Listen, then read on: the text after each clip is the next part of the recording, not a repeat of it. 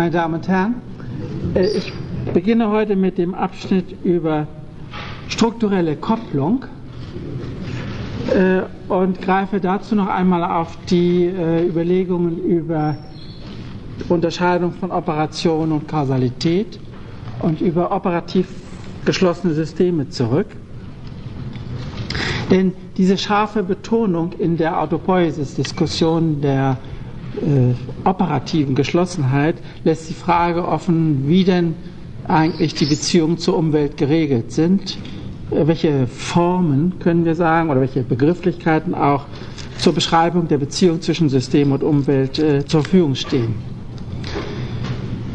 Dies wird nochmals verschärft, wenn wir äh, davon ausgehen, dass die Beziehung äh, zwischen System und Umwelt nicht einfach so äh, etwas ist, was vorkommt, sondern mit dem Systembegriff selbst zusammenhängt. Dass der Systembegriff also ein Differenzbegriff ist, hatte ich gesagt, oder selbst eine Form mit zwei Seiten ist, auf der einen Seite dann die, äh, das System und auf der anderen Seite äh, man die Umwelt findet.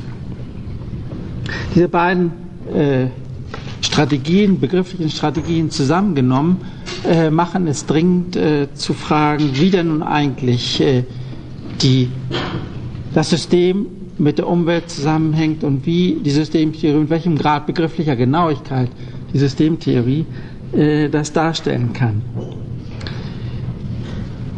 Ich denke, dass äh, damit äh, die Ansprüche an Genauigkeit der Präsentation oder auch an Differenziertheit des äh, begrifflichen Instrumentariums wachsen und dass klassische Konzepte äh, dafür jetzt nicht mehr ausreichen.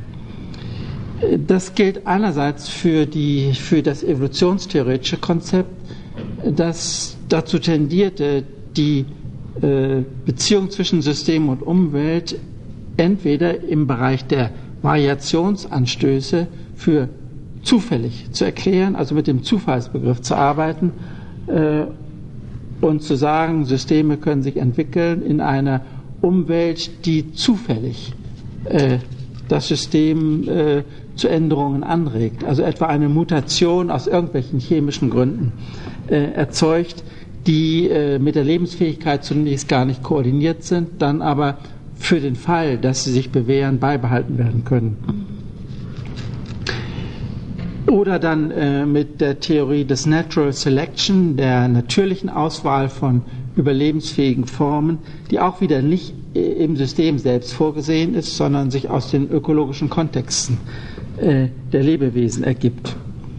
Das sind äh, begrifflich relativ äh, schwache Konzepte, die natürlich auch koordiniert sind mit der Einsicht, dass die Evolution nicht prognostiziert werden kann. Dass es also keine Kausalgesetze gibt, die System und Umwelt in Richtung auf eine Evolution bringen, sondern dass das statistische Fragen sind. Nicht viel anders ist die äh, äh, Vorstellung des Order from Noise, also der, des Rauschens der Umwelt, die äh, im System in Ordnung transformiert werden kann. Auch hier ist eigentlich nicht äh, gesagt, wie genau das geschieht, äh, sondern nur gesagt, dass ein System die Fähigkeit hat, äh, aus einem uninformativen, aus einem bloßen Rauschen, aus einem bloßen Geräusch äh, im System selbst Ordnung zu machen. Die ganze Erklärung ist in dem Fall, anders als in der Evolutionstheorie, auf das System selbst bezogen. Und die, äh, die Vorstellung ist, dass Information ein systemeigenes Produkt ist. Darauf werden wir noch wieder zurückkommen. Aber wie nun eigentlich Rauschen in Information transformiert wird, außer dass man sagt, ein System tut das, äh, ist äh, nicht sehr deutlich. Und es ist dieser Punkt, äh, an dem ich zumindest einen Schritt weitergehen möchte, und zwar mit Hilfe eines Begriffs, der bei Maturana aufkommt, nämlich dem Begriff der strukturellen Kopplung. Allerdings werde ich ein bisschen dran herumbasteln und den Begriff nicht in genau der Form verwenden, die Maturana anscheinend vorschwebt. Auch hier hat man wieder äh, die Frage, ob ob äh, der Begriff genau genug ist für äh, die Füllung der Lücke äh, in Bezug auf Kausalbeziehungen zwischen System und Umwelt. Denn Maturana geht davon aus, dass es äh, dass man zwei, zwei Aussagen machen kann über ein System. Einerseits ist es eine, hat es eine autopoetische Organisation. Organisation ist ein Begriff, der für uns unverwendbar ist, weil wir als Soziologen eine ganz andere Vorstellung über Organisation haben.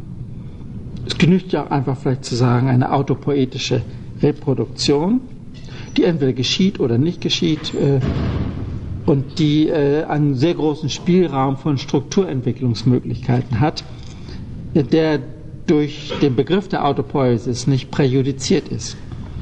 Also autopoetische Organisation auf der einen Seite und Strukturen, spezifische Strukturen auf der anderen Seite, die dann sehr spezifisch sein können, je nach Art des Lebewesens. Zum Beispiel äh, bei Säugetieren anders als bei Vögeln und bei Fischen anders als bei Würmern und bei Bakterien anders als, äh, was weiß ich, bei Mäusen oder so.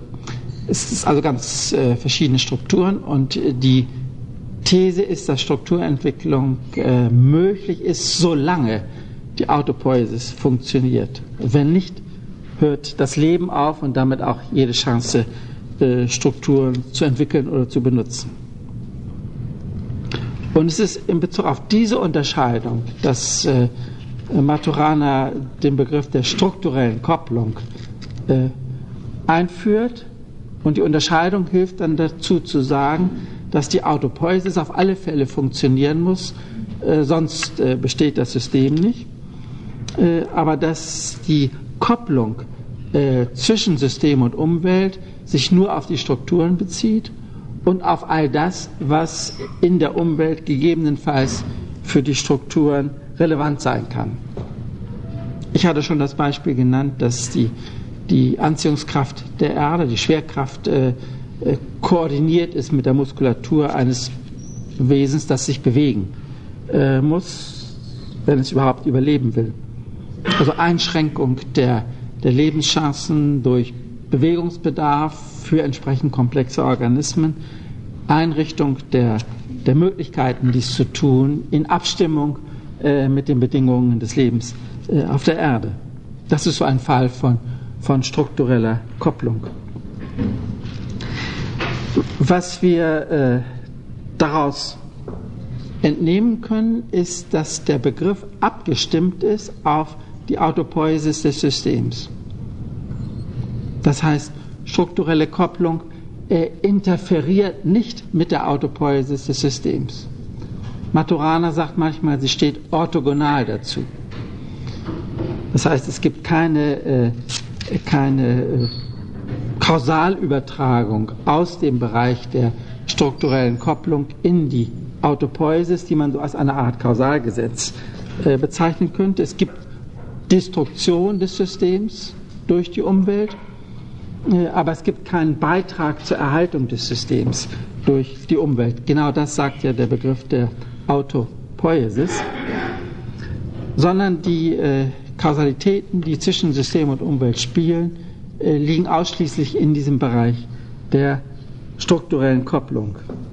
Was also aus Maturana herauszulesen ist, ist die Kompatibilität aller strukturellen Kopplungen mit der Autonomie des Systems, mit der Autopoiesis des Systems.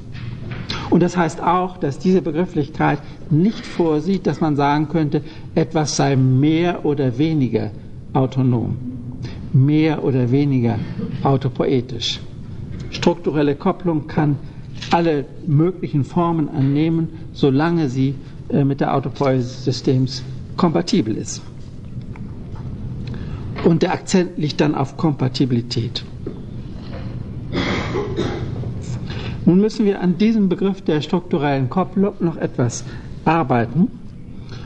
Und zwar äh, vor allem in einer Hinsicht, dass eine Kopplung, wie also der Formbegriff äh, es uns nahelegt, eine Zwei-Seiten-Form ist. Er bezieht sich also nicht auf die gesamte Umwelt, nicht die gesamte Umwelt, nicht alles, was es überhaupt gibt, ist mit dem System strukturell gekoppelt, Vielmehr sind die Kopplungen hochselektiv. Etwas ist eingeschlossen und etwas anderes ist ausgeschlossen. Das Ausgeschlossene äh, kann durchaus das System betreffen, kausal betreffen, aber nur destruktiv. Während im Bereich der strukturellen Kopplung äh, Möglichkeiten gespeichert sind, die äh, das System verwenden kann, die es in Informationen transformieren kann. Unter diesem Gesichtspunkt äh, könnte man sagen, dass strukturelle Kopplung einerseits äh, ein, ein Ausschließungseffekt hat, in dem Bereich ist das System indifferent, und andererseits eine Kanalisierung von Kausalitäten bewirkt, die das System verwenden kann.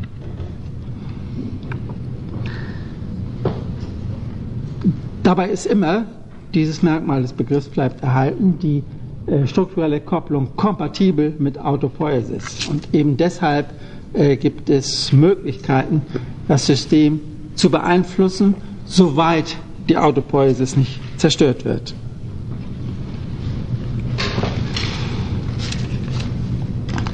Man kann dieses vielleicht reformulieren, wenn man sagt, dass die Spaltung der Umwelt in Ausgeschlossenes und Eingeschlossenes durch die strukturelle Kopplung dazu tendieren, die äh, Beziehung zwischen Umwelt und System, die relevanten Beziehungen zu reduzieren und auf einen schmalen Bereich von Einfluss äh, zuzuschneiden. Und nur dann kann ein System mit solchen Irritationen, solchen äh, Kausalitäten etwas anfangen. Nur wenn nicht alles gleichzeitig auf das System einwirkt, sondern hochselektive Pattern bereit liegen, nur dann kann das System äh, auf Irritationen, Perturbationen und so weiter, das sind Ausdrücke von Maturana, äh, reagieren, sie also als Information verstehen und die Strukturen äh, entsprechend anpassen oder Operationen entsprechend einsetzen, um die Strukturen zu transformieren. Man kann also sagen, die, die Reduktion von Komplexität, das Ausschließen äh, der Masse von Ereignissen in der Umwelt als mögliche Einwirkung auf das System ist Bedingung dafür, dass das System mit dem wenigen, was es zulässt, dann etwas anfangen kann. Oder ganz abstrakt formuliert, Reduktion von Komplexität ist Bedingung der Steigerung von Komplexität. Hierfür äh, kann man zwei Beispiele nennen. Das eine ist die, äh, die Art und Weise, wie äh, das Gehirn äh, an die äußere Umwelt strukturell gekoppelt ist über äh, Auge und Ohr, also über eine sehr schmale Bandbreite von Empfindlichkeiten, die also das reduzieren, was man überhaupt sehen kann, das Spektrum der, der Farben äh, begrenzen und andererseits natürlich auch das reduzieren, was man überhaupt hören kann. Und nur weil dies so ist, äh, ist das äh, System nicht mit Außeneinwirkungen überlastet und nur weil das so ist, äh, können Lerneffekte eintreten, können komplexe Strukturen innerhalb des Gehirns aufgebaut werden. Also eine geringe Spannbreite der Außen äh, der Außenkontakte mit enormer äh, Entwicklung von struktureller Kapazität innerhalb des Gehirns, einer enormen Auswertungskapazität der wenigen Irritationen, die äh, das System erhält. Und dies wiederum kompatibel mit der autopoetischen äh, Struktur, mit der operativen Schließung. Alles hängt davon ab, dass das System nicht selbst Kontakt mit der Umwelt aufnimmt, sondern es nur photochemisch oder akustisch äh, durch Wellen gereizt wird und dann mit dem eigenen Apparat äh, daraus Informationen produziert, die in der Umwelt gar nicht vorhanden sind, sondern die nur Korrelate haben, was aber dann wiederum nur ein Beobachter sehen kann. Dieselbe Art von Überlegung, hier, das ist bekannt, in der Gehirnforschung ist das natürlich bekannt, das ist nichts Neues. Aber in der, in der Soziologie könnte man dieselbe Art von Überlegung haben, wenn man sich fragt, wie nun eigentlich Bewusstsein und Kommunikation, gegeben zwei unterschiedliche autopoetische Systeme, wie die aneinander gekoppelt sind. Wobei man der Tatsache Rechnung tragen muss, dass es Bewusstsein und Kommunikation überhaupt nur gibt, wenn es strukturelle Kopplung gibt. Man kann sich nicht vorstellen, dass ein Bewusstsein evolutionär entstanden wäre, ohne dass es Kommunikation gibt. Genauso wie wenig man sich vorstellen kann, dass es Kommunikation immer im Sinne von sinnhafter Kommunikation geben würde, wenn es kein Bewusstsein gäbe. Es muss also eine Art von, von Koordination äh, gegeben haben, die dann, äh, weil sie auf unterschiedliche Formen von Autopoiesis sich bezieht, äh, zu einer Komplexitätssteigerung einerseits äh, im Bereich möglicher Bewusstseinsinhalte, andererseits äh, im Bereich sozialer Kommunikation geführt hat. Und mir scheint, dass der Kopplungsmechanismus Sprache ist. Dass man also äh, die äh, evolutionär gesehen die Entstehung von Bewusstsein äh, im Sinne einer, einer laufenden Aufmerksamkeit für identifizierbare Wahrnehmungen, Geräusche und dergleichen einerseits und die Entstehung einer laufenden Kommunikation, nicht nur eines gelegentlichen, sporadischen Zeichengebens, einer laufenden Kommunikation äh, mit Sprache in Zusammenhang bringen muss. Das ist also eine Zusammenentstehung von struktureller Kopplung und Autopoiesis im Bereich von Bewusstsein, einerseits im Bereich äh, von Gesellschaft, von sozialer Kommunikation, andererseits gegeben haben muss. In den Anfängen vermutlich mit relativ geringer äh, Komplexität, mit relativ geringer Reichweite oder Differenziertheit äh, der Systeme, äh, aber in den äh, Zuständen, die wir kennen, mit einer enormen Komplexität, die auch äh, in der Sprache selbst sich dann wiederfindet. Strukturelle Kopplung heißt dann, dass äh, Sprache vieles ausschließt, um weniges einzuschließen. Und aus diesem Grunde selbst komplex werden kann. Alle Geräusche, wenn man mal von mündlicher Sprache ausgeht, alle Geräusche sind ausgeschlossen, bis auf die wenigen hochartikulierten, äh, die als Sprache fungieren können. Und schon kleine Variationen kleine Verschiebungen, ein Austausch eines äh, Klangs durch einen anderen äh, macht äh, die Kommunikation unmöglich und irritiert das Bewusstsein. Es muss dann irgendwie suchen, was möglicherweise gemeint ist, weil es nicht mehr versteht. Also hochselektive Patterns im äh, oralen, im akustischen Bereich und äh, dasselbe dann wieder im schriftlichen Bereich, dass es nur ganz wenige standardisierte Zeichen überhaupt sich als Schrift eignen.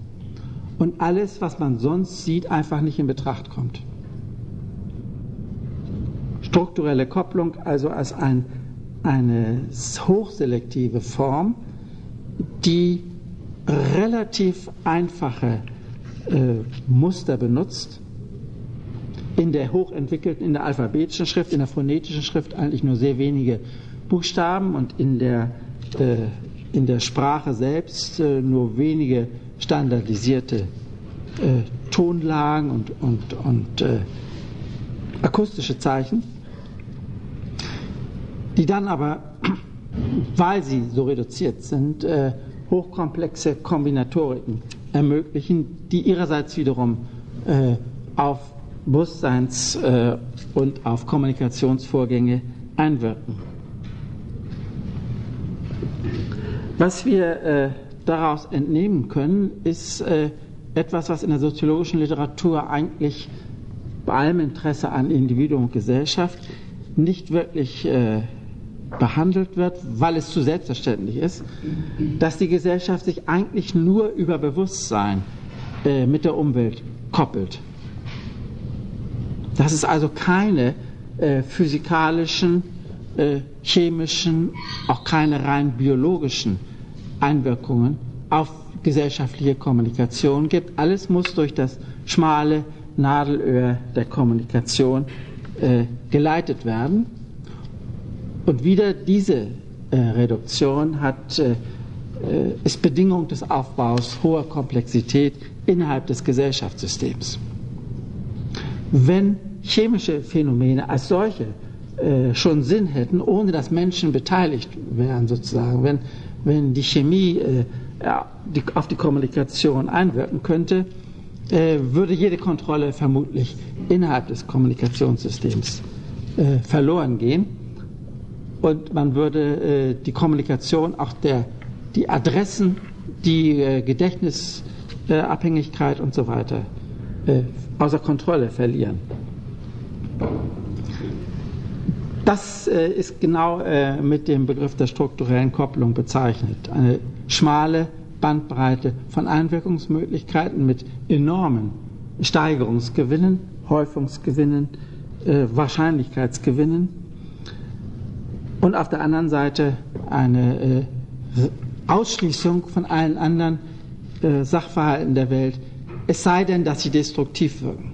Destruktion bleibt immer möglich und daran ist auch zugleich äh, ablesbar, dass die Evolution, wenn sie immer mehr voraussetzungsvolle strukturelle Kopplungen baut und benötigt, um die Systeme in ihrer Autopoiesis äh, der Umwelt anzupassen, dass dann die, das Destruktionspotenzial entsprechend wirkt, sodass die Gesellschaft heute äh, von vielen Voraussetzungen abhängt, Umweltvoraussetzungen, die aber nur destruktiv einwirken können. Und dass der schmale Bereich der, der bewusst gesteuerten Kommunikation, der durch das Bewusstsein beeinflussten Kommunikation, der einzige Bereich ist, in dem die Gesellschaft sich selber helfen kann. Dass das eine Analyse ist, die auf die heutige ökologische Situation passt, wird einsichtig sein. In beiden Fällen, also im Verhältnis von Gehirn und äh, physikalisch-chemischer Umwelt und im Verhältnis von Bewusstsein und äh, Kommunikation, ist bemerkenswert, dass das autopoetische System über strukturelle Kopplung ständig betroffen ist. Es geht also nicht nur um sporadische Einwirkungen, die hin und wieder äh, eintreten, sondern die strukturellen Kopplungen sorgen dafür, dass das Bewusstsein, das soziale äh, Kommunikationssystem, das Gehirn, je nachdem, welches man meint, ständig mit Irritation versorgt ist. Was genau heißt es nun, äh, dass Kompatibilität mit äh, Autopoiesis besteht? Können wir da noch etwas mehr Formulierungen einbringen? Zunächst immer noch äh, und immer wieder, es gibt keine Strukturdetermination aus der Umwelt in das System. Die strukturellen Kopplungen determinieren den Zustand des Systems nicht. Sie versorgen das System nur mit Störungen, könnte man sagen. Maturana spricht oft von Perturbierung oder Perturbabilität des Systems. Ich bevorzuge den Ausdruck Irritation, Reizung oder auch vom System her gesehen Resonanzfähigkeit. Das ist die Resonanz des Systems wird aktiviert durch äh, strukturelle Kopplungen. Wenn man den Begriff der Störung verwendet, muss man sich darüber klar sein, dass man nicht mehr auf der Ebene von Gleichgewichtstheorien operiert. Gleichgewichtstheorien hatten ja auch äh, den äh, Begriff der Störung eingebaut und äh, das ganze Modell äh, des Gleichgewichts war eigentlich im Hinblick auf Störungen formuliert worden. In zwei Richtungen.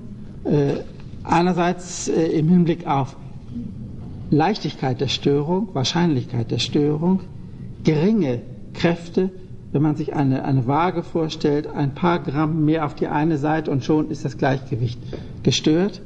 Äh, das waren Vorstellungen, die im 17. Jahrhundert aufkamen, wenn es um die Künstlichkeit äh, des Balance of Trade oder des internationalen Gleichgewichts äh, geht. Ein paar Soldaten auf Frankreichs Seite mehr und schon müssen die Preußen aufrüsten, um das Gleichgewicht zu halten. Das ist die eine Seite. Die andere Seite ist aber, dass, dass man immer sich vorstellt, dass das Gleichgewicht über eine Art Infrastruktur, eine Art Apparatur verfügt, äh, die der Selbsterhaltung des Gleichgewichts dient, sodass die Störung äh, immer äh, entweder zur Wiederherstellung des Gleichgewichts führt, zur Manipulation von Preisen, zur Aufrüstung oder was immer man in dem jeweiligen Gleichgewichtsmodell vor Augen hatte. Und dass da natürlich Grenzen der, der Möglichkeit bestehen, die aber dann mit Gleichgewichtsverlust oder mit Destruktion äh, beantwortet würden. Eine Weiterentwicklung, äh, wenn man von dynamischen äh, Gleichgewichten ausgeht, lag darin, dass man sagte, das System kann ein anderes Gleichgewicht finden. Man kann eine andere Art von Koalitionstypik im europäischen Gleichgewicht haben oder man kann äh, die das, äh, die Balance of Trade kann anders ausgeglichen werden als zuvor. Das Gleichgewicht braucht nicht immer durch Rückkehr auf den vorherigen Zustand äh, erhalten bleiben, sondern es kann, auf, kann dynamisch, äh, etwa im Sinne von Fortschritts- äh, oder vom Sinne von funktional äquivalenten äh, Vorstellungen, sich entwickeln. Aber immer hatte dieses Modell, und es ist eigentlich eine, eine Metapher, hatte den Sinn, äh, Gleichgewicht als Bedingung der Stabilität äh, vorzusehen und das System über Gleichgewicht als stabiles System zu beschreiben. Oder wenn Sie sich an die äh, Eingangsstunde dieser Vorlesung erinnern, die Strukturerhaltung oder Bestandserhaltung des Systems an den Gleichgewichtsbegriff zu binden. Das ist in verschiedenen Hinsichten heute fragwürdig geworden. Einerseits von äh, naturwissenschaftlicher Seite her, von äh, der Vorstellung, dass es gerade Ungleichgewichte sind, die stabil sein können. Oder auch von der Ökonomie her, dass man sagt, ein System ist stabil entweder, wenn äh, zu viel Waren angeboten werden und zu wenig Käufer da sind, oder umgekehrt, wenn zu viel Käufer da sind und zu wenig Waren. Äh, aber eine genaue Abstimmung ist zu labil äh, um irgendeine Art von Stabilität äh, zu gewinnen. Also die sozialistischen Systeme halten Waren knapp, die kapitalistischen halten Käufer knapp, äh, aber es ist auf alle Fälle ein Ungleichgewicht. Und das ist stabil. Das ist also eine äh, Tendenz, die äh, das alte Modell in Frage zu stellen. Von der Vorstellung der Autopoiesis, der operativen Geschlossenheit, der strukturellen Kopplung Ausgehend kommt man aber überhaupt, glaube ich, von dem Gleichgewichtsmodell weg, was ja schon fraglich wird, wenn man, wenn man Ungleichgewichte und Gleichgewichte gleichsam als funktional äquivalent beides dient der Stabilität äh, ansehen würde. Damit hat nun auch der Störbegriff äh, oder der Begriff der Irritation, der Reizung, der Perturbierung und so äh, einen anderen Sinn. Äh, und die Frage ist jetzt, wie systemintern, wenn man mal auf dieses Gleichgewichtsmodell äh, verzichtet, eigentlich Störung begriffen werden kann. Vermutlich am besten so, dass man sich vorstellt, das System hat bestimmte Strukturen, also auch einen bestimmten Möglichkeitsbereich eigener Operationen, äußerst begrenzt durch das, was äh, überhaupt als Autopoiesis in Betracht kommt, aber dann auch begrenzt durch das, was äh, innerhalb eines vorhandenen Strukturmusters behandelt werden kann, was ohne weitreichende und unübersehbare Strukturänderung behandelt werden kann. Sodass die äh, Störungen immer äh, an den Strukturen gemessen oder im Bereich von von sinnhaften Vorgängen an den möglichen Operationen gemessen oder auch an den Erwartungen gemessen, die sich im System bewährt haben und von dort her Informationen geben. Das heißt, aus einem Bereich von Möglichkeiten äh, gibt eine, eine Störung, eine Information, eine Irritation äh, das eine oder andere als aktuell in das System. das kann Such- oder Identifikationsvorgänge äh, einleiten. Man weiß vielleicht auf den ersten Blick nicht, wenn es so brenzlig riecht, ob das Feuer ist oder ob nur die Kartoffeln auf dem Herd angebrannt sind oder was immer passiert sein mag. aber es gibt natürlich bei bestimmten Formen von Geruch eine begrenzte Möglichkeit der Interpretation. Man nimmt nicht an, dass der Benzintank ausgelaufen ist, äh, wenn es äh, nach angebranntem riecht. Oder doch. Äh, jedenfalls die, die Reichweite der Möglichkeit ist abgestimmt auf, die, auf das Tempo und die Informationsverarbeitungskapazität des Systems. Störung heißt also einen Informationsverarbeitungsprozess in Gang setzen, der im System selbst operativ gehandhabt werden kann.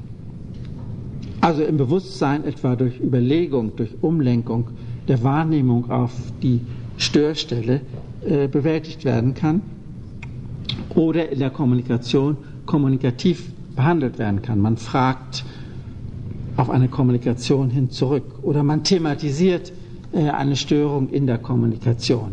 Man warnt andere äh, und übersetzt also die, das, äh, was dann im System schon äh, verbal formuliert werden kann, obwohl es in der Umwelt nicht als Wort auftaucht, in einen Systemprozess, der keine Garantie von Resultaten hat, aber jedenfalls Möglichkeiten hat, das System selbst in Gang zu setzen und in Gang zu halten. Der Begriff Störung, also äh, abgelöst vom Gleichgewichtsmodell und äh, übernommen auf etwas, was man eher als Informationsverarbeitungsprozess äh, bezeichnen könnte. Ich vermute, obwohl ich da nicht äh, wirklich gut informiert bin, dass auch in der Ökonomie heute solche äh, Umsetzungen von Gleichgewichtsmodellen auf Informationsverarbeitungsmodelle äh, stattfinden.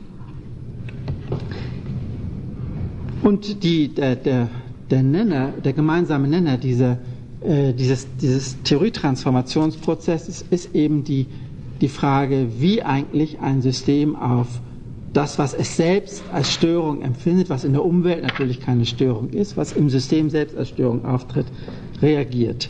Durch Wiederherstellung des Gleichgewichts, durch Finden eines anderen Gleichgewichts oder eben durch, durch äh, Informationsverarbeitungsprozesse die auf die Kapazität des Systems abgestimmt sind.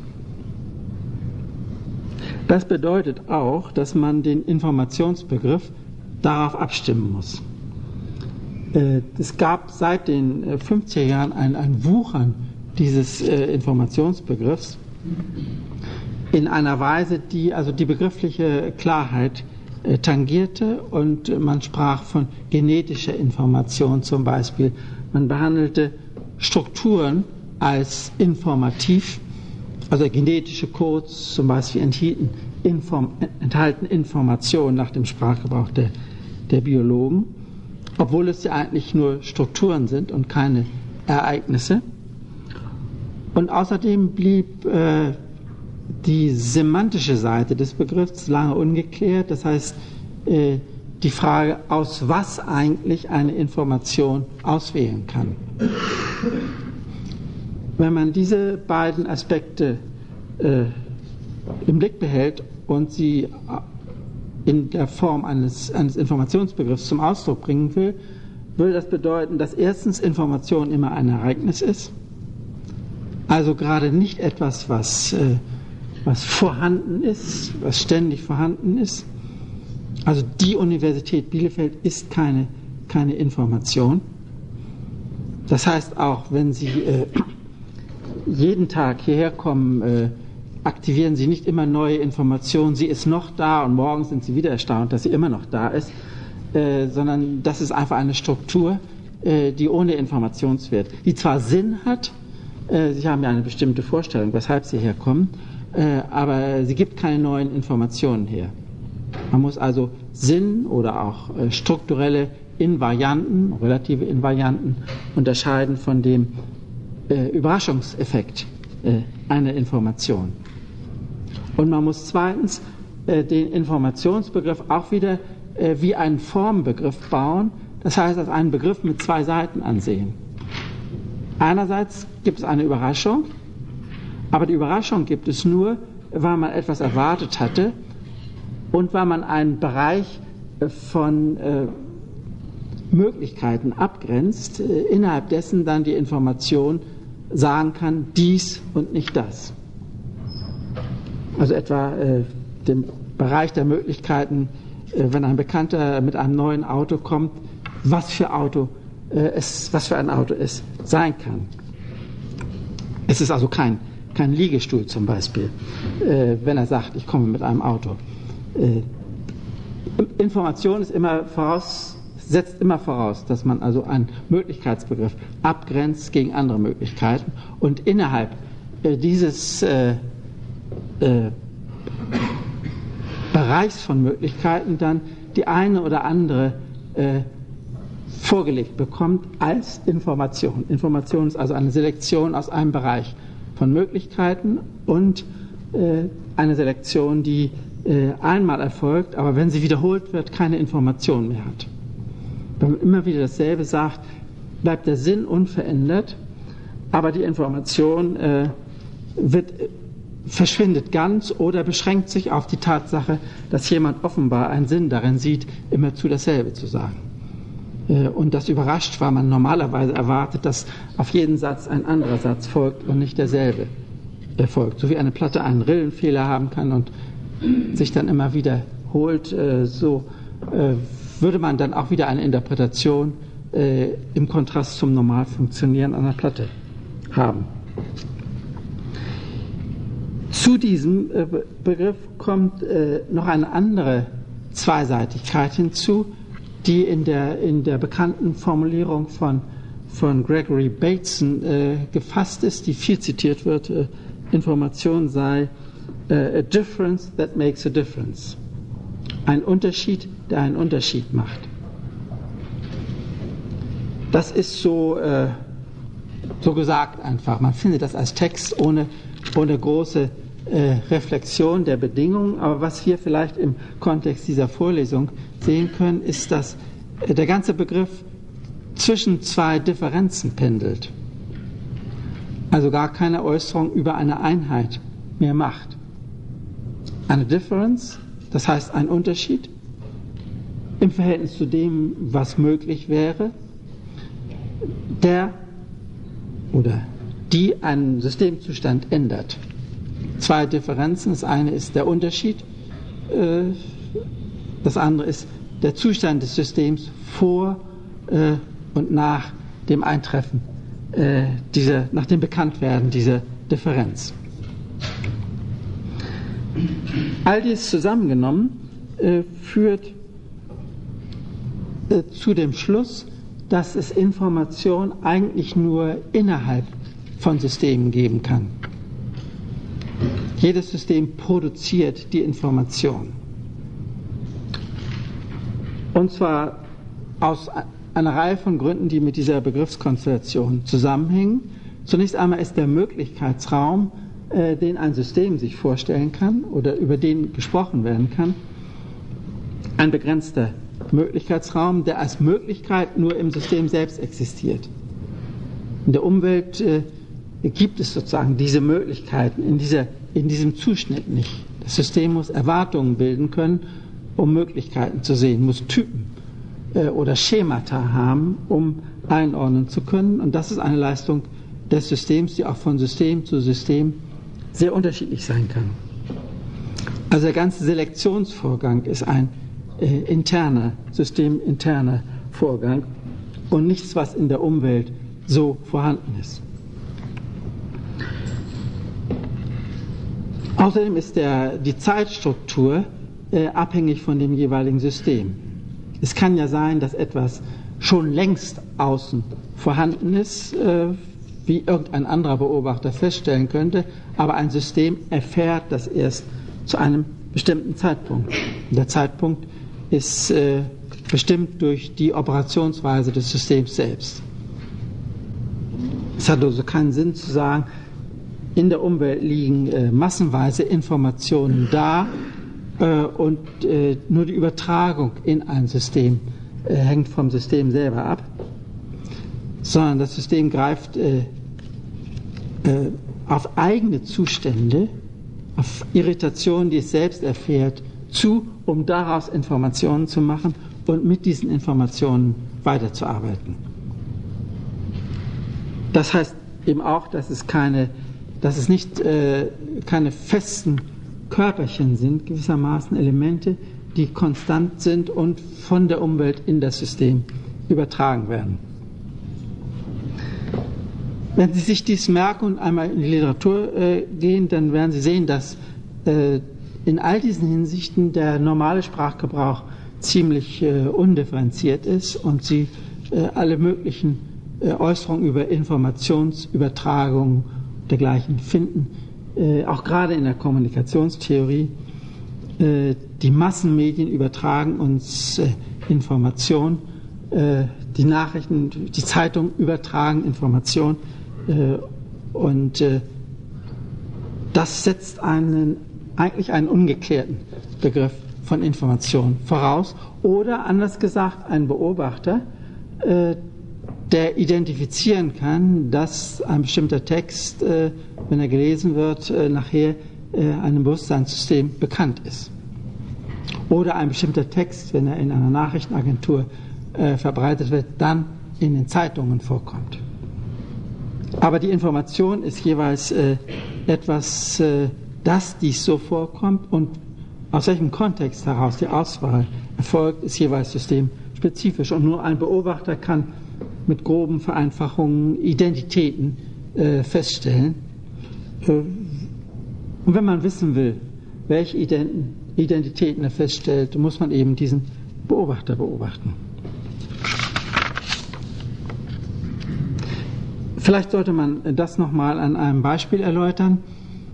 Äh, eins der dramatischen äh, Geschehnisse der letzten 20, 30 Jahre war ja die sozialistische Wirtschaft, die offensichtlich gar nicht in der Lage war, Informationen aus der Wirtschaft in die Politik zu transformieren.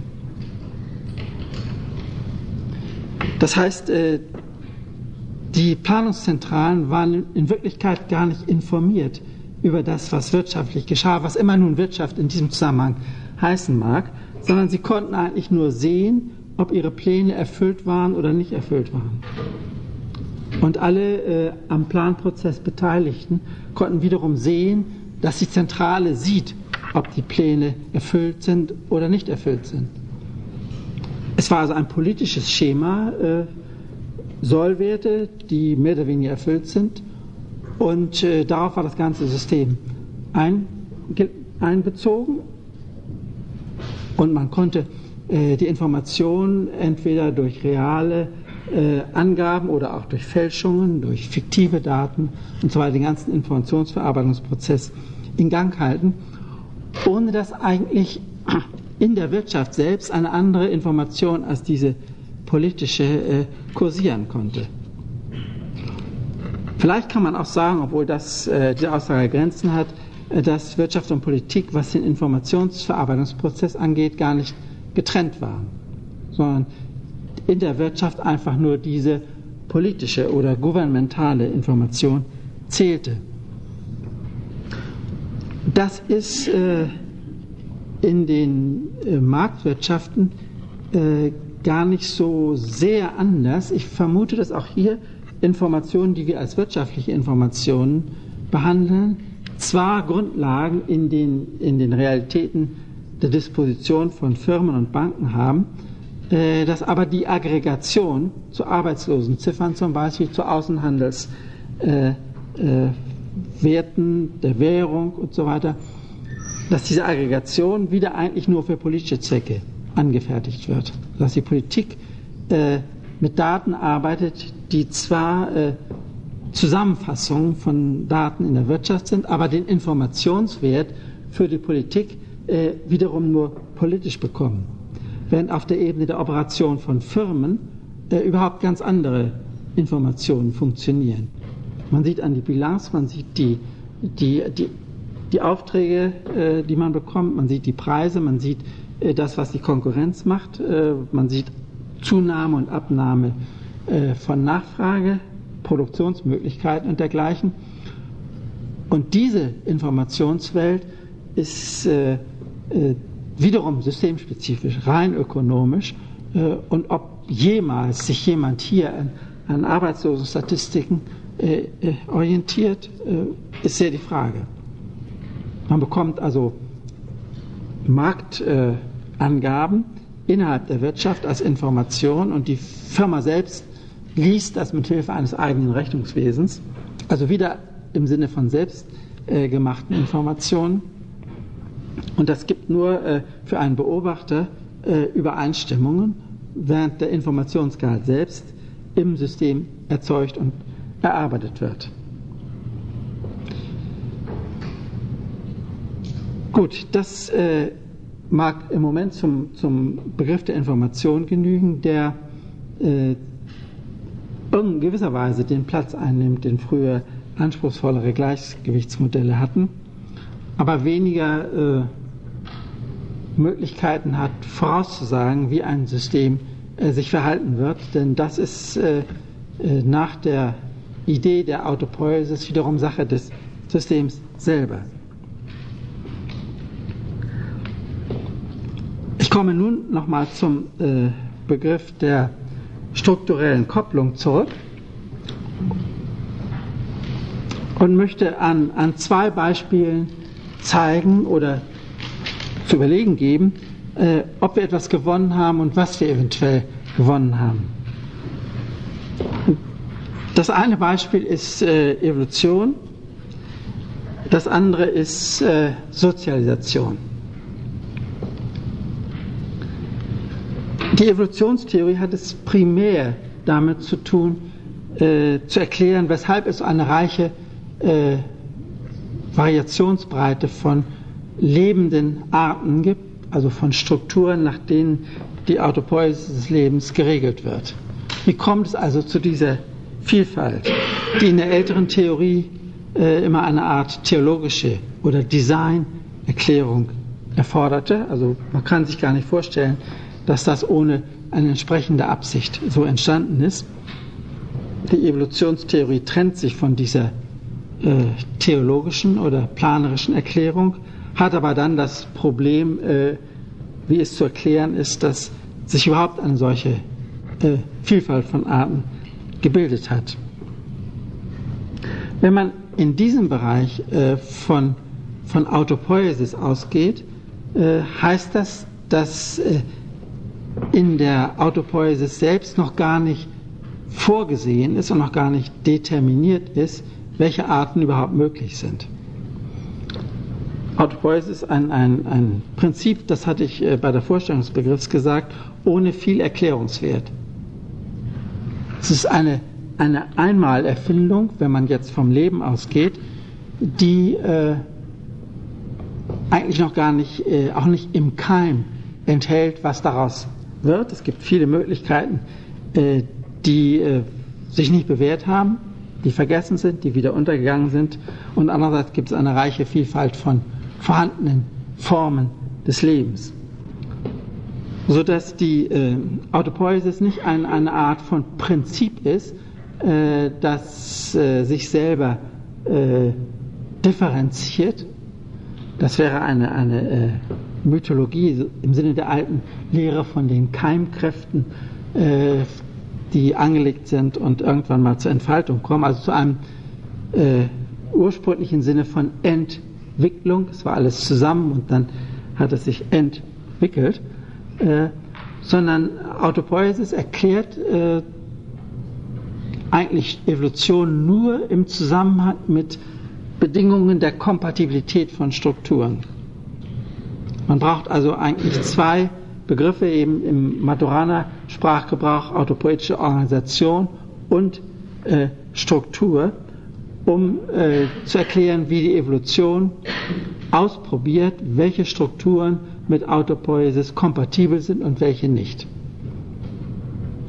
Der, der, der, Akzent dieser Theorie liegt dann also auf dieser Kompatibilität von Autopoiesis und äh, strukturellen Entwicklungen. Es ist möglich und die Autopoiesis oder die Erfindung einer Operationsweise, die zur Autopoiesis sich eignet, ist nur eine, eine, eine Vorlage, eine, eine, eine Möglichkeit, wenn man das äh, rückblickend so sieht, äh, die deswegen durchgehalten werden kann, weil sie äh, so viele verschiedene Formen annehmen kann. Wenn man sich vorstellen würde, dass ein, ein autopoietisches System nur äh, mit, einer, mit einem Typus von Struktur überleben kann, wäre die Überlebenswahrscheinlichkeit äh, erheblich geringer, weil man dann natürlich unter strukturellen Kopplungen äh, eine hohe Destruktionswahrscheinlichkeit hat. Evolution kann äh, solche Destruktionen äh, überleben, äh, weil es immer auch andere Möglichkeiten gibt, äh, die Autopoiesis des Lebens mit Überstrukturen zu einer größeren Komplexität zu entwickeln. Das heißt im Übrigen auch, dass äh, man nicht sagen kann, dass äh, Komplexität, strukturelle Komplexität entsteht, weil dies überlebensgünstig ist, dass komplexere Systeme äh, bessere Überlebenschancen haben als weniger komplexe. Das ist, äh, ist einfach empirisch äh, nicht richtig. Man muss äh, Komplexität als eine, eine, eine Nebenentwicklung der Autopoiesis ansehen, als eine epigenetische äh, fast müsste man sagen, Deformation des Lebens. Äh, und das Wunder ist, dass es immer noch geht, äh, auch wenn man über Gewinn von Komplexität immer neue strukturelle Kopplungen benötigt, um das System mit der Umwelt auszupendeln. Also beispielsweise gibt es dann bewegliche Lebewesen, die gewisse Vorteile haben, weil sie ihre Nahrung selbst aufsuchen können, andererseits aber auch gewisse äh, Abhängigkeiten äh, von der Umwelt haben, die unbewegliche Lebewesen nicht hätten. Oder es gibt Lebewesen mit zentralen Nervensystemen. Also immer, äh, die dann also ein, eine bestimmte konstante Bluttemperatur und alle möglichen anderen Voraussetzungen benötigen.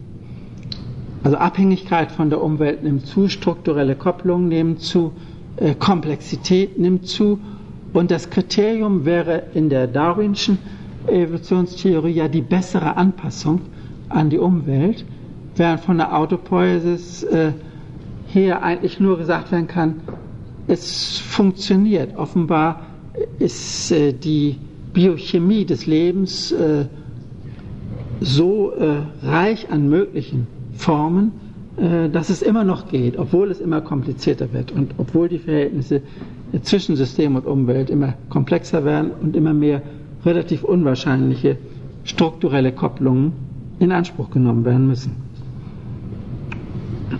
Das könnte man auch für die Evolution von Kulturen sagen. Die, äh, auch hier ist eine, oder von Gesellschaften, wenn man das im Plural sagen will, auch hier ist eine enorme Vielfalt kompatibel mit Kommunikation. Nachdem man einmal Kommunikation erfunden hat, könnte man vielleicht sagen, nachdem sie einmal entstanden ist, und zwar äh, als eine nicht nur sporadische Abstimmung von Lebewesen, sondern als eine laufende, äh, laufende Einrichtung, die es sogar als störend auftreten lässt, wenn Leute zusammen sind und nicht kommunizieren, Watzlawicks berühmtes Diktum, man kann nicht nicht kommunizieren, Ausnahme Eisenbahnabteil vielleicht, äh, wieder eine sehr spezifische Sondererlaubnis, äh, nicht zu kommunizieren. Also diese ständige äh, Kommunikation muss irgendwie als ein Evolutionspotenzial gewirkt haben, also als eine Anpassung an, an äh, Wahrnehmungsleistungen derjenigen, die anwesend sind, äh, oder auch an Einfallsvermögen und Anschauung derjenigen, die sich schriftlich äußern, sodass äh, obwohl Kommunikation immer Kommunikation bleibt, obwohl die Autopoiesis immer Autopoiesis ist, ganz unterschiedliche Strukturen dessen, was man sagen kann, vor allen Dingen auch dessen, wofür man äh, Verständnis äh, erreichen kann, also das, der Bereich der verstehbaren Mitteilungen und schließlich äh, der Bereich des Akzeptablen, also der Folgebereitschaft anderer, äh, kann sich zu enormer äh, Vielfalt und auch Unwahrscheinlichkeit äh, entwickeln. Über alle möglichen Zusatz, kulturelle Zusatzeinrichtungen äh, der Kommunikation. Also einerseits natürlich über Sprache, die äh, bestimmte Formen sowohl für positive als auch für negative Aussagen bereitstellt. Man kann also alles, was man sagt, auch negativ ausdrücken, ohne äh, Verstehen zu verlieren. Darüber kann man sich gar nicht genug wundern, denn normalerweise ist Negatives ja eher destruktiv, wenn man äh, im Bereich äh, des Lebens, wenn man negiert, dann würde man vernichten oder dergleichen erwarten. Aber in der Sprache äh, ist äh, Negation nur daran gebunden, dass der Sinn der Mitteilung überhaupt verstanden werden kann. Und die Kommunikation funktioniert, auch wenn man sagt, das glaube ich nicht, das möchte ich nicht, das will ich nicht, äh, oder wenn man äh, etwas Negatives anweist, tue das nicht und dergleichen. Es ist gleich gut verständlich, die Kommunikation, die Autopoiesis funktioniert und die Kultur oder die Gesellschaft hat dann das Problem, äh, wie gehe ich mit Negationen um, die gerade wenn sie verstanden werden, äh, Konflikttendenzen haben, also Konfliktlösungsmechanismen brauchen und dergleichen.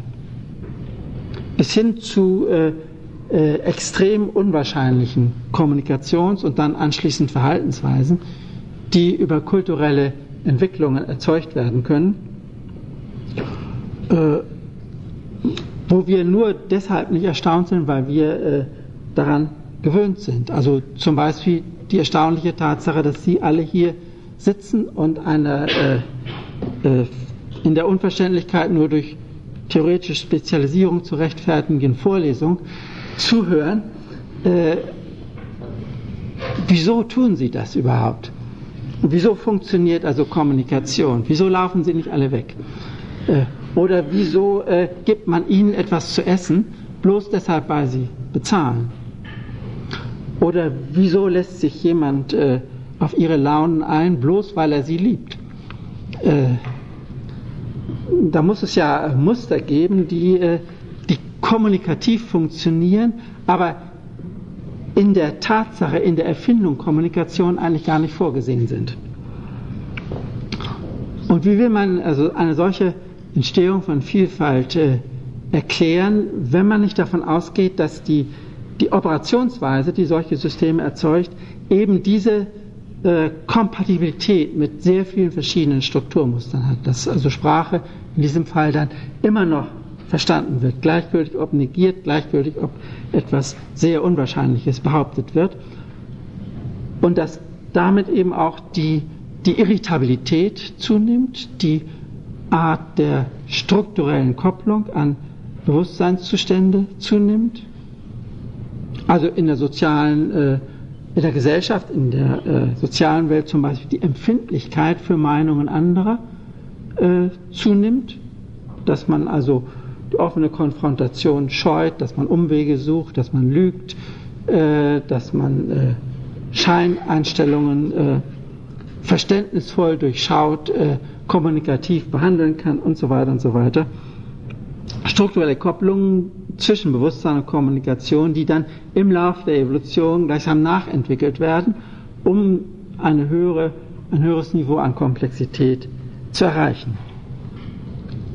Und das alles eigentlich, wenn man von der Autopoiesis ausgeht, ohne, äh, ohne dass das in der, in der Operationsweise selbst angelegt wird, ohne dass man unterstellen müsste, es gäbe eine Natur des Lebens oder eine Natur der, der Kommunikation, die von sich aus Entfaltungsdrang hat, von sich aus auf Perfektion, von sich aus auf Vielfalt, auf, auf Verschiedenheit äh, auf äh, Komplexität angelegt ist.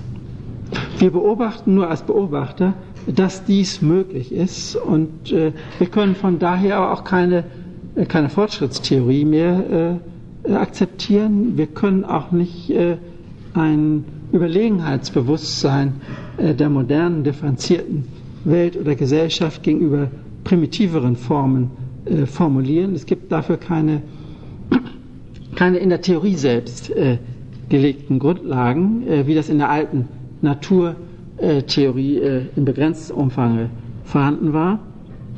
Es gibt einfach nur das Erstaunen darüber, dass das auch so noch geht, dass das also unter Bedingungen hoher Komplexität immer noch Autopoiesis ist. Das war das eine Beispiel, Evolution. Das andere Beispiel, Sozialisation, hat äh, äh die genaue, äh, eine genaue Parallelität, obwohl ich damit nicht sagen will, dass eine Evolutionstheorie äh, ohne Veränderungen auf Bewusstseinsentwicklungen äh, angewandt werden könnte. Zunächst äh, würde man davon ausgehen müssen, dass das Bewusstsein ein eigenes autopoetisches System ist, das heißt äh, Aufmerksamkeit äh, prozessieren kann äh, mit der Unterscheidung von äh, was daran bloßes Bewusstsein ist und was Objekt sein kann. Mit der Unterscheidung also, ob es jeweils selbstreferenziell und, oder fremdreferenziell angesprochen wird. Wenn man das einmal genügen lässt, ist die Frage, wie es überhaupt zu einer Abstimmung von kommunikativen Sachverhalten, Gesellschaft und äh, Bewusstseinspotenzial kommt. Sie kennen die äh, soziologische Tradition, die im Großen und Ganzen sagt, das geschehe durch Übertragung von äh, Patterns, von bestimmten Strukturmustern, äh, von Generation zu Generation.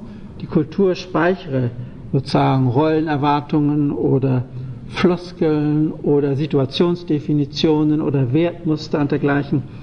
Und äh, da das immer wieder angeboten wird, äh, übernimmt der Nachwuchs, äh, übernimmt diese Muster. Sie sind in ihm genau dieselben, die sie in anderen sind. Aber woher kommt, wie allen, bei allen Übertragungsüberlegungen, woher kommt eigentlich die Identität? Wieso ist äh, Ihre Vorstellung von Universität dieselbe wie meine Vorstellung von Universität?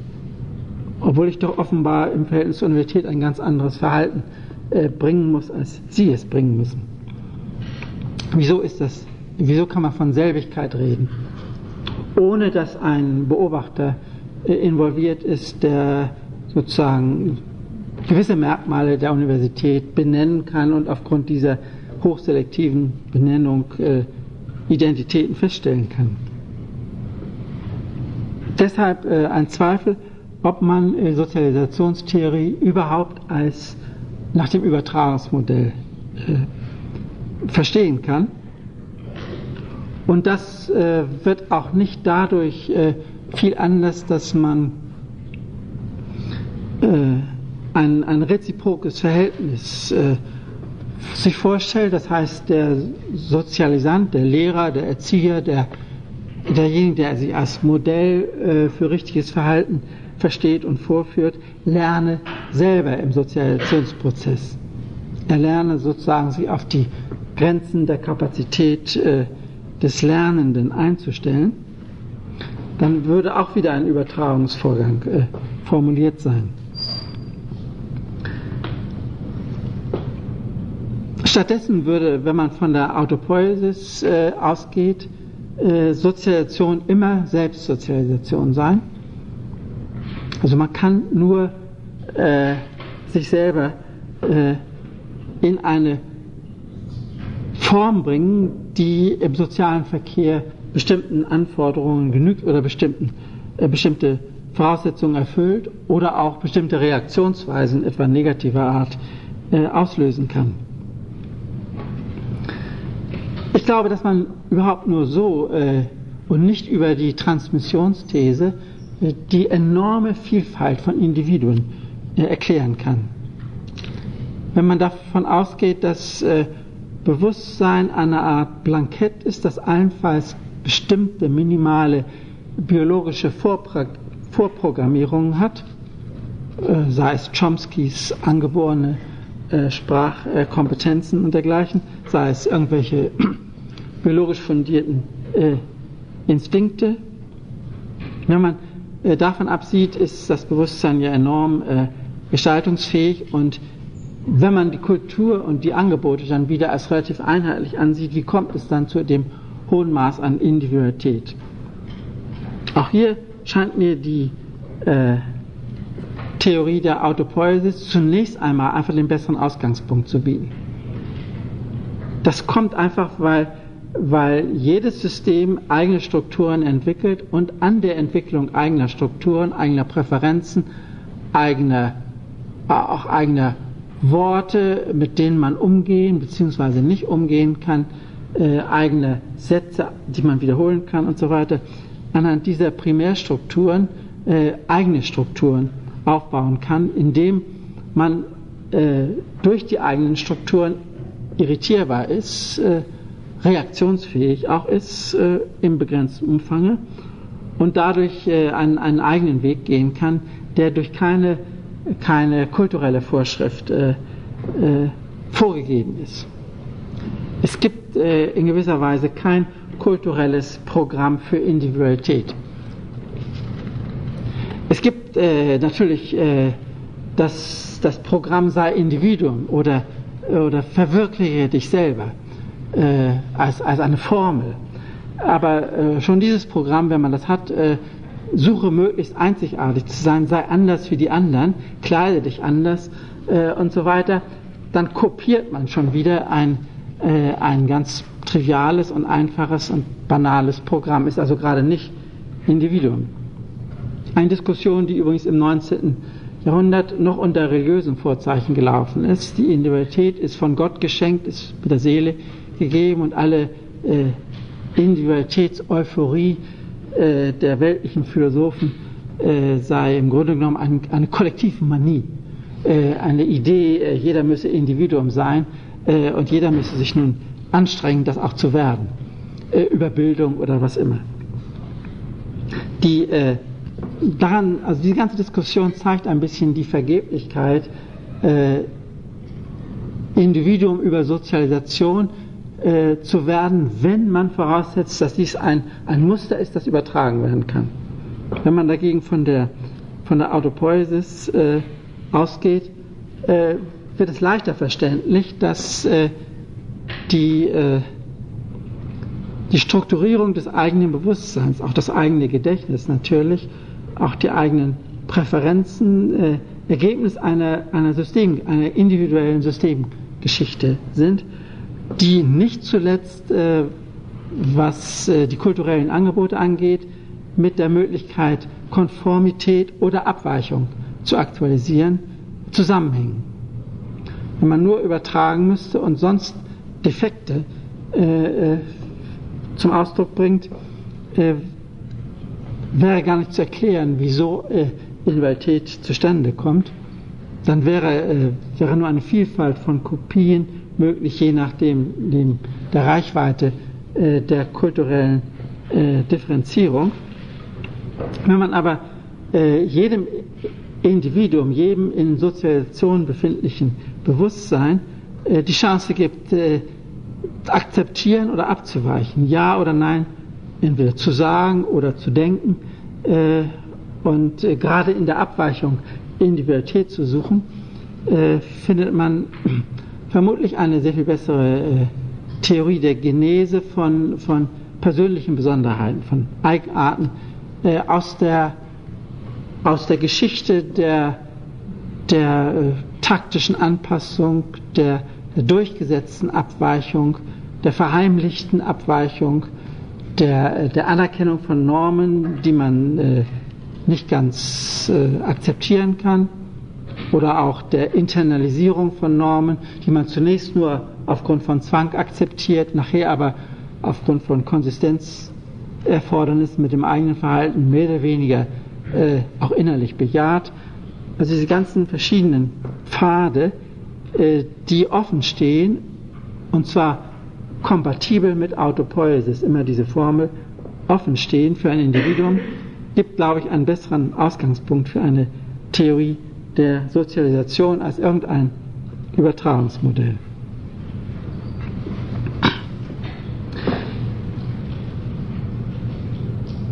Mit diesen äh, Analysen habe ich die, die äh, Überlegung über strukturelle Kopplung äh, abgeschlossen. Äh, und der Versuch war, Ihnen ein Begriffsarrangement vorzuführen, das, wie ich annehme, bessere Erklärungsleistungen erbringen kann als die äh, relativ einfachen Systemtheorien äh, einer äh, älteren Tradition, also insbesondere Gleichgewichtstheorien zum Beispiel oder Theorien, die einfach äh, mit Kausalmodellen gearbeitet hatten. Entscheidend ist eben diese Differenz von von äh, Autopoiesis, die äh, enorm robust ist, enorm äh, aufnahmefähig für sehr unterschiedliche Strukturen, praktisch kaum zerstörbar. Leben ist eine robuste Erfindung. Kommunikation ist eine außerordentlich robuste Operation. Man kann immer noch irgendwas sagen, äh, wenn man in Schwierigkeiten kommt. Äh, und äh, die, äh, die äh, der Trend oder das Structural Drift einer solchen robusten Operationsweise ist praktisch nicht vorhersehbar. Und eben deshalb äh, eine enorme Vielfalt als Resultat, wo ich kaum eine Möglichkeit sehe, das äh, in der traditionellen Weise zu erklären. Aber jetzt kommt ein Einschnitt. Bisher habe ich äh, äh, eigentlich immer nur von Operation gesprochen, ausgehend von der, von der Grundannahme, die auch erhalten bleibt jetzt, dass äh, man, wenn man Systeme verstehen will, in der Art, wie sie sich selber erzeugen, man von der Operation ausgehen muss und nicht von letztlich unauflösbaren Elementen. Aber jetzt habe ich eine, eine wichtige Ankündigung zu machen, vor allen Dingen für die nächste Stunde. Jetzt erscheint der Beobachter. Äh, der Beobachter. Und nun wird alles anders. Äh, das also verändert äh, die ganze Theorielage äh, und zwar weg von der etwas einfachen ontologischen Sprache, die ich bisher benutzt habe. Ich habe hier einfach gesagt, es gibt Operationen, das ist es, da muss man drauf achten. Äh, nun kommen wir vor die Frage, wer sagt denn das? Und dann kann ich natürlich sagen, ich aber sage euch, ich bin der Beobachter, ich bin der Redner und äh, äh es ist meine Art und Weise, mich auszudrücken. Und wenn ihr begreifen wollt, was ihr sagt, müsst ihr zunächst mal sehen, dass ich es sage.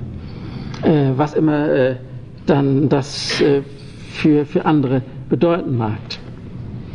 Wenn man also den Beobachter einführt oder den Sprecher oder den, auf den äh, etwas zuzurechnen ist, äh, relativiert man äh, die ganze Ontologie und man muss eigentlich immer äh, den Gedanken an einen Beobachter mitführen, äh, wenn man sagen will, was der Fall ist. Man muss also immer eigentlich einen Beobachter beobachten, einen Beobachter benennen, eine Systemreferenz bezeichnen, äh, wenn man Aussagen über die Welt macht. Das geht, wenn man diese, diese Theorieschwelle einmal nimmt, geht das überhaupt nicht mehr pur. Es gibt dann keine äh, sozusagen beobachtungslose Welt, sondern der, der sagt, dass es das gibt, der sagt es dann eben. Und da muss man äh, wissen, hier gibt es eine, eine Theorie, ein System, eine Wissenschaft, äh, eine Kommunikationsweise, ein Bewusstsein, was immer, äh, das behauptet, äh, die Welt sei so und so beschaffen.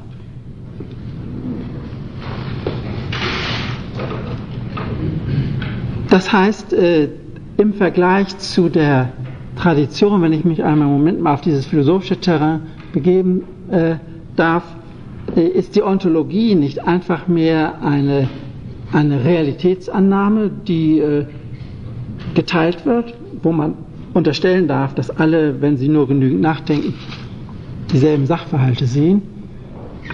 Sondern Ontologie selber äh, wird zu einem Beobachtungsschema.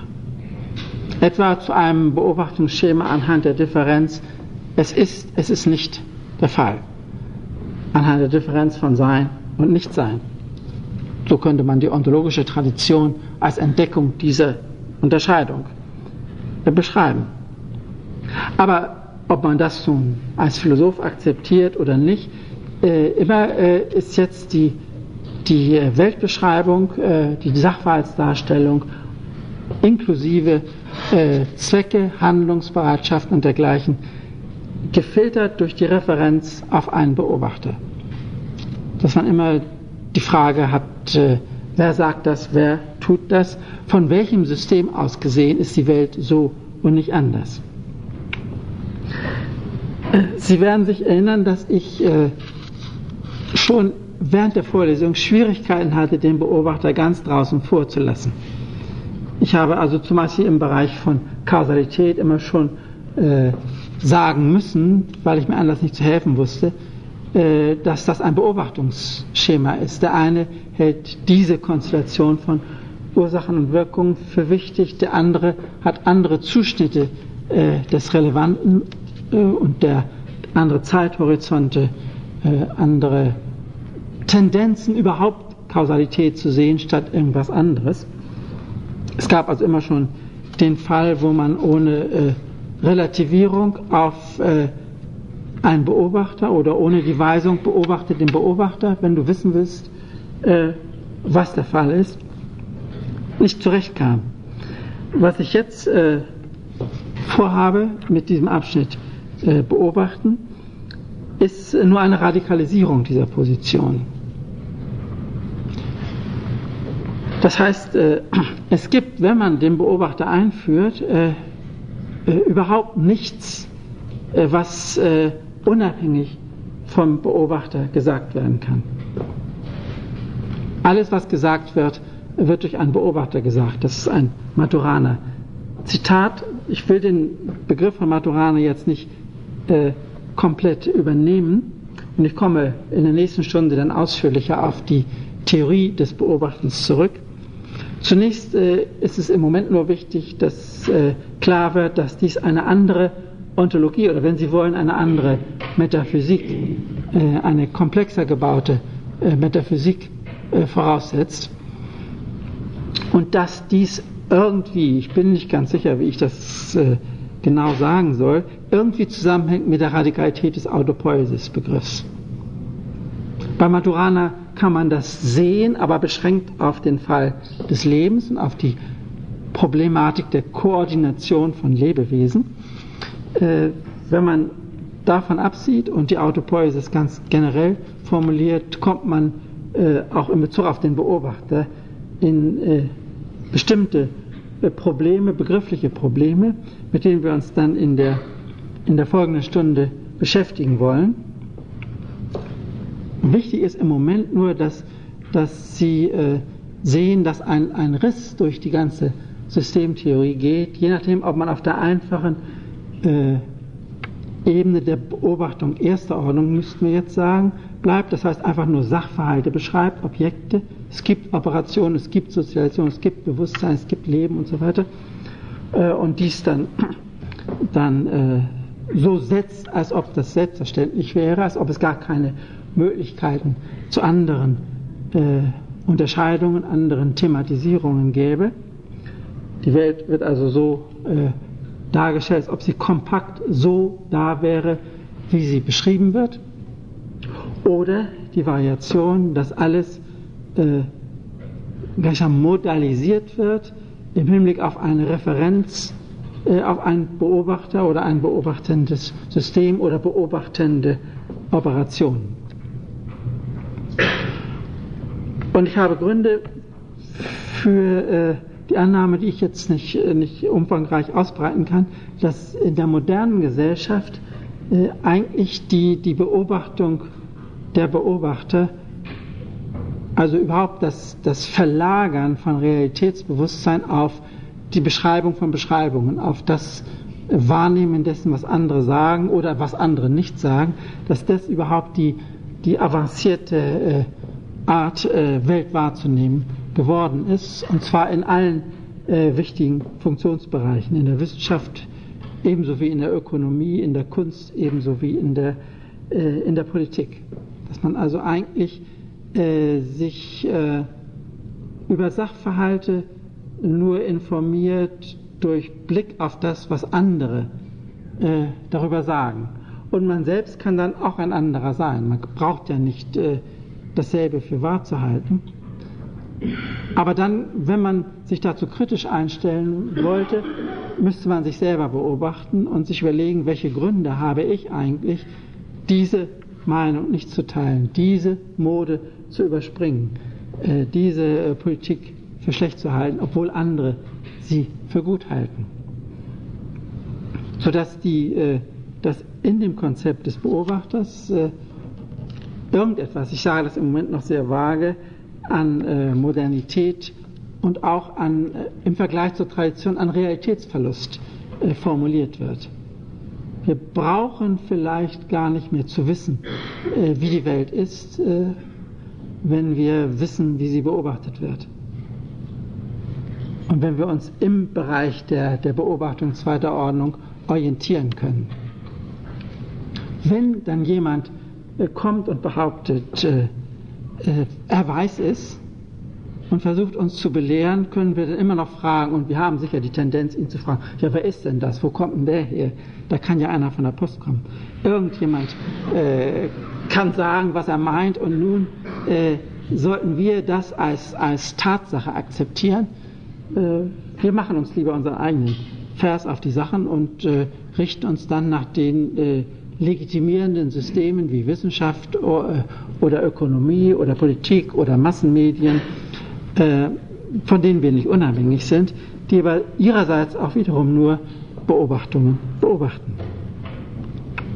Das ist jetzt nur gesagt, um Sie auf die nächste Stunde neugierig zu machen. Die wird dann also auf den Beobachter äh, etwas genauer eingehen.